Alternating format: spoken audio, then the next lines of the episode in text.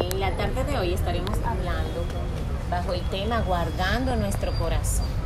Cuando la palabra de Dios habla de corazón, no se refiere al, al órgano, este eh, órgano que el Señor ha puesto para bombear la sangre y que mantiene al ser humano con vida, sino que se refiere a la mente. La mente es el corazón espiritual.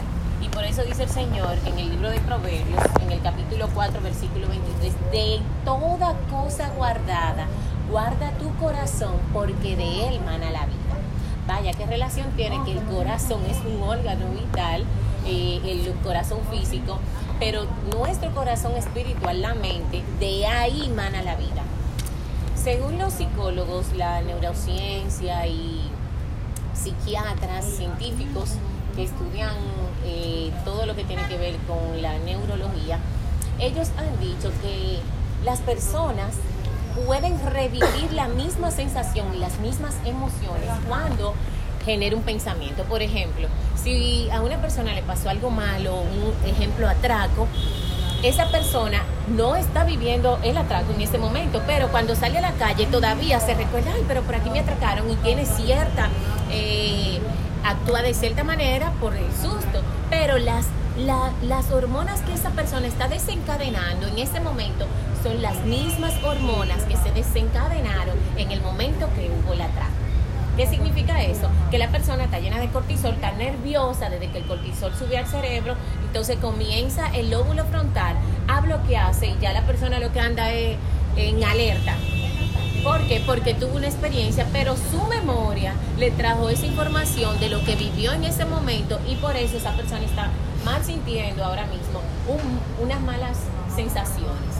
Pero también cuando uno se pone a pensar las que son madre o cualquiera, cómo le fue eh, en su graduación, cuando le entregaron su diploma, uno se emociona y el cuerpo comienza a desencadenar esas hormonas, sea de satisfacción, sea de felicidad, que generaron en el momento que usted vivió ese, ese momento.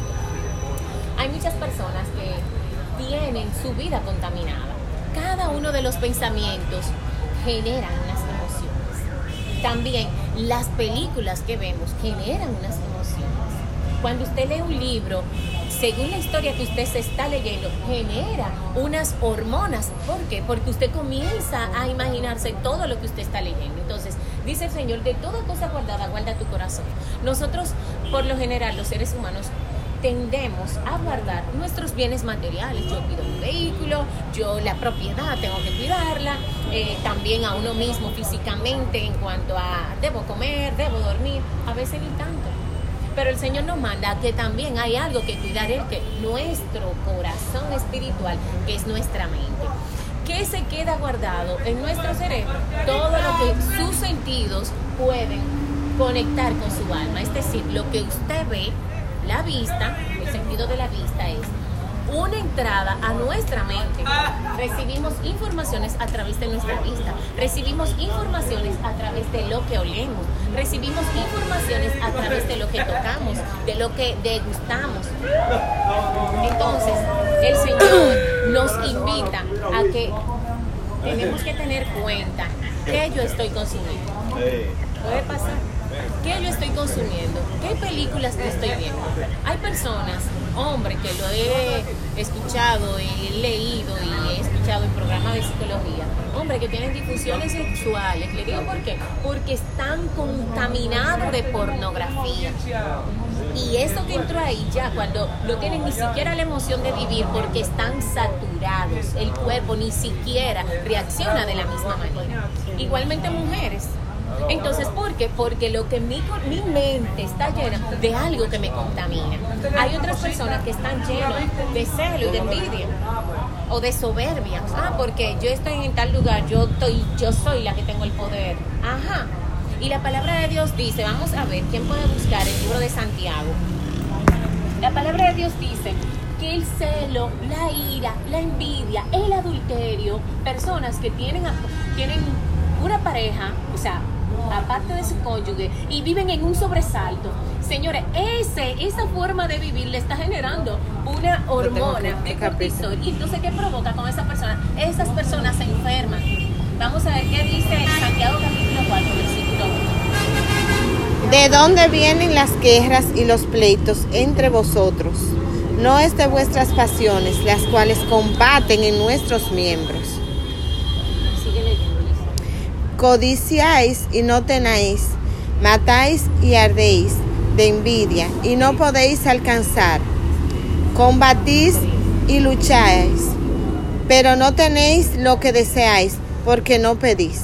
Exacto. Hay personas que tienen una necesidad, pero no quieren un vehículo, por ejemplo, un vehículo porque vivo lejos, porque tengo niños y me tengo que transportar, pero no quieren un vehículo que le transporte, quieren lo último del año.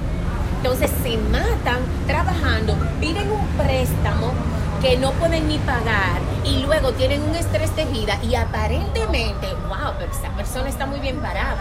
Pero en su vida personal quizás hay problema, problema en el matrimonio porque no le da el dinero para sustentar su familia. Quizá la última pinta, pero quizá no le da el dinero para una enfermedad que tiene que ir al médico. Entonces, porque simplemente porque tengo una, un problema de codicia, que porque fulanito se compró el último del año, yo tengo que estar en competencia con el del último del año. Entonces, mi corazón, mi mente está enferma por un, un pecado que se llama codicia, que al final mi cuerpo físico me lo termina enfermando problemas en la misma familia, con, porque desde que hay un problema económico, eso le afecta a todos personas que por borrachera, por estar en can y en can, coro en coro, la familia está pasando trabajo. Ah, porque yo tengo que estar en todas las fiestas, pero tu esposa, ¿cómo come? ¿Cómo están los niños? ¿Tienen lo que necesitan? Y cuando nosotros no llenamos nuestro corazón de lo bueno, de lo de Dios, de lo que te puede sustentar para vida, entonces nuestro cuerpo físico termina enfermando. Dice lo que acaba de leer Giselle, personas que por celo no soportan al otro y por usted sentir esa, sensación que usted experimenta para sentir el celo, usted tiene que soltar cortisol. Y eso a usted lo enferma. Las emociones, inclusive personas que están enamoradas, y sí, pero yo siento mariposita en el, estómago. Lo que pasa es que las emociones uno las experimenta en el estómago y hay personas que tienen gastritis emocional por tanto problema que hubo en su casa, de chiquito, quizá por un papá, lo que sea personas que viven bajo un estrés de vida y quizá no es necesario ni vivir en tanto estrés porque quizá lo que Dios le da es lo necesario, pero la gente queremos más. Entonces, ardemos de envidia y tenemos y no pedimos porque a veces hasta en el camino del Señor que pedimos, pero no pedimos lo que realmente necesitamos o no pedimos lo que realmente es un bien para mí, para todo el que me rodee, sino que yo simplemente quiero eso porque lo quiero, porque tengo vanidad, porque tengo envidia, porque simplemente. Y entonces pedimos y Dios ni siquiera nos lo da, porque ya Dios está viendo nuestro corazón. Dice la palabra de Dios en el libro de Jeremías, que engañoso es el corazón más que todas las cosas, perverso. ¿Quién lo conocerá? Y dice el Señor, yo Jehová, que escudriño la mente y pruebo los corazones para dar a cada uno conforme al fruto de su obra. Vamos a ver qué dice Santiago 3, 16 al 18. Amén. Porque donde hay celos y contención, allí hay perturbación y toda obra perversa. Pero la sabiduría que es de lo alto es primeramente pura, después pacífica, amable, benigna, llena de misericordia y de buenos frutos sin incertidumbre ni hipocresía, y el fruto de justicia se siembra en paz para aquellos que hacen la paz. Es decir, que si usted está envidiando, si usted está celando, eso lo único que le va a generar en su cuerpo es perturbación. ¿Cuántas personas por celo no han matado a su cónyuge?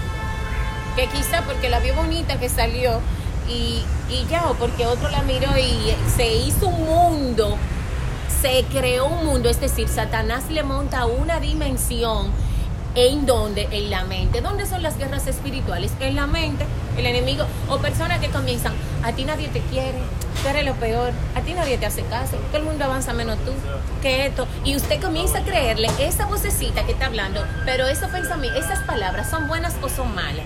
Si esas palabras no son buenas, pues no vienen de parte de Dios. ¿Por qué? Porque Dios nunca va a hablar nada que sea conforme a su propia voluntad. Y la voluntad de Dios, según la palabra de Él, es buena, agradable y perfecta. Dios te puede decir, ora, ora. Eh, Ah, pero estoy fea. Bueno, ponte bonita, arregla. Dios siempre te va a dar la porra, Dios siempre te va a estar animando. Pero el enemigo siempre va a buscar la forma de matarte, de robarte, sea el gozo, la felicidad, la familia, o de destruirte. Entonces, cuando nosotros comenzamos a llenar nuestro corazón de Dios, a buscar a Dios. Si tengo alguna necesidad, no por envidia, no por vanidad, si yo tengo alguna necesidad, yo puedo entrar. Usted acepta a Cristo, usted puede entrar ante el trono de la gracia. Es decir, usted puede ir donde Dios no necesita ni el pastor, ni el sacerdote, ni a nadie. Usted puede ir de rodillas a clamarle a Dios en el nombre de Jesús. Y todas tus necesidades, Dios te la va a. Yo escuché una señora que decía, yo he sufrido de depresión toda mi vida y es en base a medicamentos que me he mantenido. Y gracias a Dios por estas nuevas amigas que conseguí. Es verdad, hay que juntarse con personas que le den paz. Hay personas que son vampiros de energía y cuando te hablan te cargan. Esa gente siempre tan llena de problemas. Hay otras personas que no es porque ellos tienen problemas, porque quizá el Señor permite que esa gente lleguen a tu vida para tú darle de lo que está en tu tesoro, de lo que está en tu corazón. Porque del buen tesoro tú sacas, de tu corazón, de ese tesoro, según el, el libro de Lucas, Lucas 6:45, del buen tesoro tú sacas lo bueno o del, tesoro que tú tienes guardado tú sacas lo malo. ¿Qué es lo que usted más habla? ¿Qué es lo que usted más piensa? ¿Usted quiere saber de qué está lleno su corazón? ¿En qué tu tema piensa? Dios es tu centro de qué es que tú más hablas. Hay personas que no son vampiros de energía que van a decirte todo su problema, porque quizás decíamos que esa persona quizás dio la trampa a tu vida para que tú le dé una palabra y esa persona se levante, o para que tú le des estrategias y esa persona tenga a Dios a su favor. ¿Cómo? Buscando de Dios, leyendo la Biblia. Porque si la palabra de Dios lo que me dice a mí, todo lo puedes en Cristo que te fortalece. Si la palabra de Dios lo que te dice, Jehová está contigo como poderoso gigante, por tanto, en él tú esperarás. Si Jehová lo que te dice en su palabra es, eh, Jehová es tu luz y tu salvación, ¿de quién temerás? Pues entonces hay que llenarse de lo de Dios, hay que llenar ese corazón de lo de Dios, porque al final Dios lo que nos está es animando. Dios lo que nos está dando es esperanza. Pero hay otras personas que lo que van es, tienen su corazón lleno de chisme, entonces lo que va es siempre hablarle del otro. Todo el que le habla a usted de chisme, prepárese que también están hablando mal de usted por otro lado. Entonces, debemos identificar de qué yo estoy llenando mi corazón. Estoy llenando mi corazón de Dios, porque cada pensamiento genera hormonas que al final, si son cortisol, me van a dañar mi organismo. Y cuando viene a ver, es una persona enferma que va a tener que ir a médico, sea por gastritis, sea por la presión sanguínea, sea por lo que sea. Pero si usted está lleno del Espíritu Santo, entonces el Espíritu Santo produce gozo, paz, amor, benignidad, fe, templanza, mansedumbre. Como estaba leyendo Giselle, personas que son soberbias. El que está lleno de soberbia, Dios lo mira de lejos Dice el Señor que Él da gracia a los humildes. Cuando usted entiende que el grande es Dios, cuando usted entiende que el que sabe es Dios, cuando usted entiende que usted depende de Dios, pues usted nunca se la va a creer. Usted siempre va a estar humillado. Cuando usted entiende que usted ha hablado mentira, que usted de verdad chismoseado, que Dios te cambió, que Dios te sacó de ese lugar donde tú estabas, sea espiritual o sea físico, y que en tu vida tú has podido ver un cambio, pues tú vas a entender cuán grande es Dios para ti y cómo nosotros necesitamos honrarle por quien es Él. Guardar la palabra de Dios en nuestro corazón, ¿qué trae? Trae paz. La palabra de Dios produce paz, produce gozo, porque ya no nos acostumbramos o no nos enfocamos en las cosas que se ven, es decir, la mansión o cuánto yo cobro o en qué puesto yo estoy o el mejor esposo del mundo. Uno no se enfoca en eso. Uno se enfoca ahora en que Dios es tu centro y cuando Dios es tu centro y tu periferia, no hay nada que te pueda batir. Y aun cuando te sientes triste, el Señor te da una palabra y te dice, yo estoy contigo. Aunque tú pases por las aguas, estoy contigo. Y tú de ahí, tú no vas a pasar, tú no te vas a ahogar. Aunque tú pases por una prueba de fuego difícil, tú no te quemarás, ni las llamas arderán en ti. ¿Por qué? Porque yo soy el que te sostengo y el que te llevo por tu mano derecha y te digo, no temas, yo estoy contigo. vale realmente la pena llenarse de Dios. Vale realmente la pena que cuando alguien venga con una palabra dañina o cuando yo estoy viendo una película que no me suma, cuando yo estoy eh, avergando en mi corazón celo, ira, contienda, enemistades, chisme, yo pueda ponerle un stop y examinarme y decir, ¿esto me suma o esto genera muerte en mi vida? Y cerramos diciendo, Proverbios capítulo 4, dice el Señor, retén tu corazón, en tu corazón mis razones, guarda mis mandamientos y vivirás. ¿Por qué? Porque cuando usted lee palabras que, le, que producen esa esperanza, lo que le produce es gozo, pues esas hormonas que se generan va a producir en tu vida felicidad, va a producir en tu vida paz, gozo, va a producir en tu vida esperanza. Así que en esta tarde el Señor nos recuerda, cuidado de que estamos llenando nuestro tesoro. Cuidado de que estamos llenando nuestro corazón. Y cerramos diciendo con un versículo que decía David en el libro de los Salmos, capítulo 139.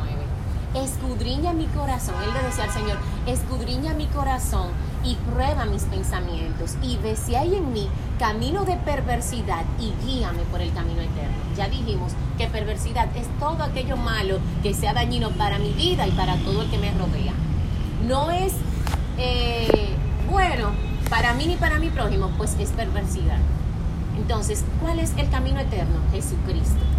El que se ha leído el libro de los evangelios, Jesucristo dice, yo soy el camino, la verdad y la vida y nadie viene al Padre sino por mí. Por eso es que buscamos el camino físico y no lo encontramos, pero si lo buscamos espiritualmente, vemos que es Cristo y cuando leemos su palabra, ciertamente no, se nos va la venda de mentiras y la, el esquema mental errado que teníamos y comenzamos a ser libres. Y por esa palabra también recibimos vida y aún nuestro cuerpo físico comienza a generar hormonas que producen bienestar. Así que eh, vamos a examinarnos y aquellos que se acerquen a ustedes con esas tantas situaciones de las que hablamos, no lo, no lo alejen quizá de su vida, póngale un stop para que aprenda a hablar con usted. ¿De qué? De chisme, no. Podemos hablar de otra cosa y cámbiale el tema, frénelo.